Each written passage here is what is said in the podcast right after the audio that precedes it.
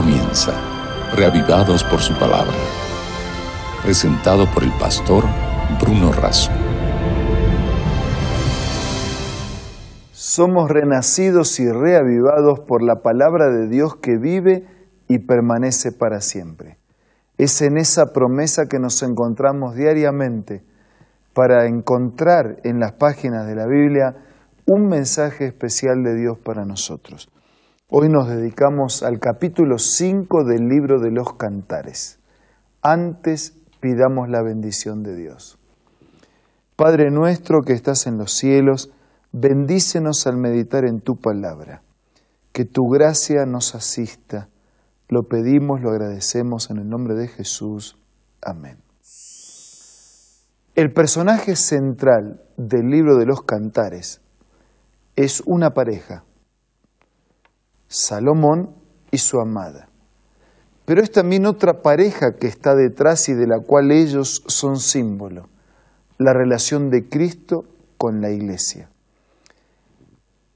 El libro del Cantar de los Cantares es un libro de poemas de amor que destacan ese vínculo especial que une a un hombre y a una mujer en el matrimonio.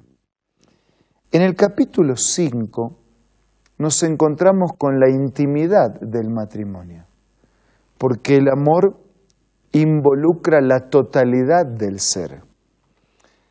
Y esa totalidad del ser incluye también lo físico. Cuando vivimos el amor solamente en la expresión física, estamos viviendo solo una parte del amor, por lo, cual muchas veces deja de ser amor y de hecho hay quienes tienen contactos físicos que nada tiene que ver con el amor. Pero cuando el verdadero amor, es decir, Dios está presente, también se incluyen los aspectos físicos, porque fue Dios quien creó al hombre y a la mujer con sus funciones diferentes, para los dos llegar a ser una sola carne. Este capítulo 5 nos habla de esa intimidad del matrimonio. Pero también aparece algo así como un sueño y una pesadilla. Desde el versículo 2 dice, yo dormía, pero mi corazón velaba y oí una voz que decía, mi amado está a la puerta. Y en ese sueño hay desencuentros. En ese, eh, en ese sueño hay circunstancias que actúan como pesadillas y que terminan de alguna manera afligiendo la vida y la experiencia de ambos. Habla de, del amado que había sido buscado, de una amada que estaba buscando a su amado y que no lo encontró, que preguntó a los centinelas, que preguntó a las mujeres, de Jerusalén, dice versículo 8, si encuentran mi amado, díganle que estoy enferma de amor. Es decir, en esa pesadilla ella está buscando a, su amado y no lo encuentra. El versículo 9, dinos, bella entre las bellas, ¿en qué aventaja tu amado a otros hombres? ¿En qué aventaja tu amado a otros hombres que nos haces tales ruegos. Versículo 10. Ella dice, mi amado es apuesto y trigueño y entre diez mil hombres se le distingue. Hace una, una, expresión física, ¿no? Dice, bueno, es apuesto, tiene buena presencia, es trigueño, y entre diez mil hombres se lo distingue. Y Jesús, este es un título que se le aplica también a Jesús señalado entre diez mil, el mejor entre diez mil, el más buscado entre diez mil, el deseado de todas las gentes, el deseado de todas las naciones. Así como es, resulta emotivo y significativo el amor y la pureza que une un hombre y una mujer, y de qué manera es eh, la pesadilla de ese sueño porque no lo encontraba, también es una pesadilla cuando nosotros no encontramos al señalado entre diez mil. También es una pesadilla cuando no encontramos al mejor a Jesús como nuestro Señor y como nuestro Salvador. El versículo 11 ella continúa describiendo a su amado, su cabeza es oro puro, su cabellera es ondulada, sus ojos parecen palomas. Mi amado es muy valioso, es más valioso que el oro, es perfumado, sus mejillas son como lechos de bálsamo, como cultivos de aromáticas hierbas. Es imponente, es esbelto, sus brazos son barras de oro, su cuerpo es pulido marfil.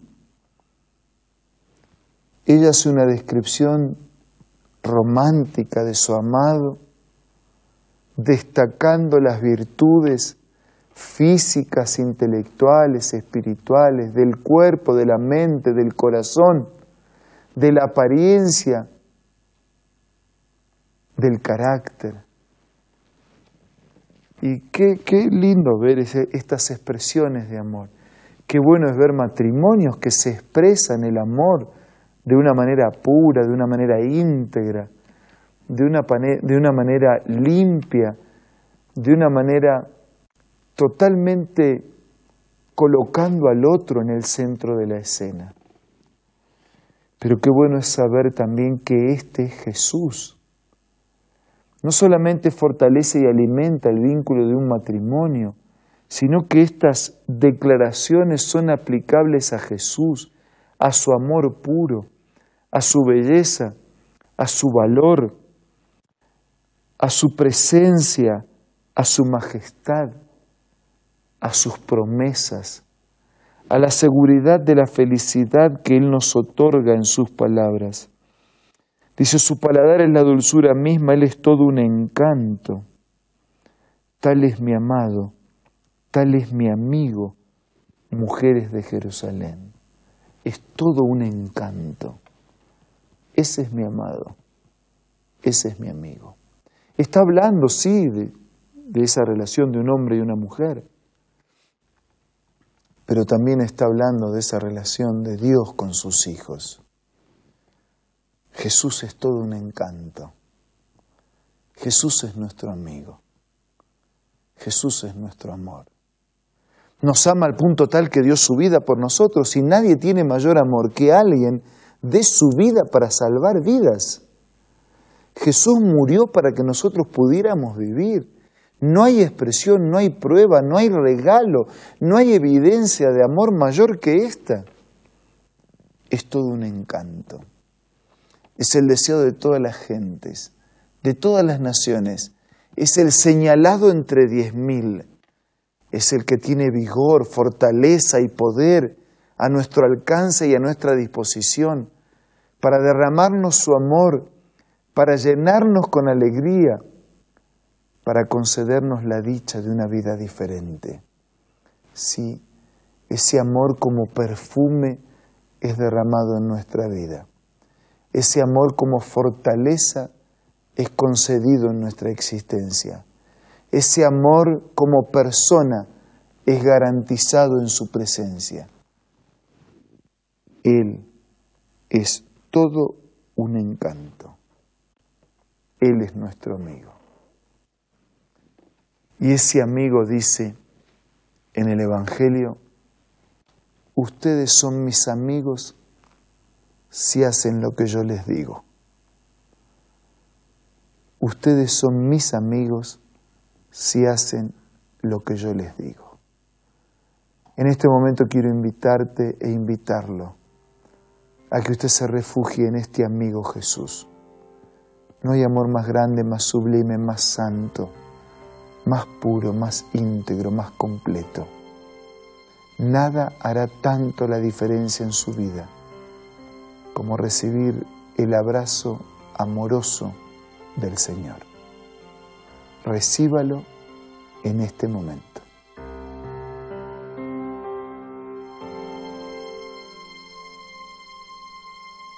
Padre nuestro que estás en los cielos, recibimos tu amor Gracias porque deseas tener una intimidad pura con nosotros.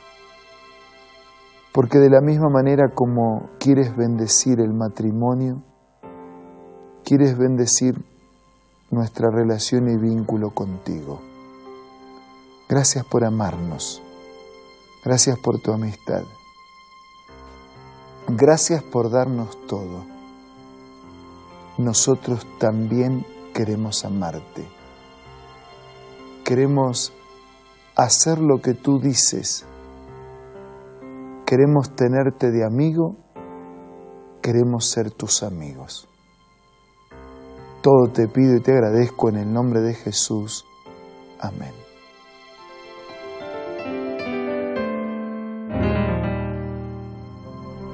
Muchas gracias por acompañarnos una vez más.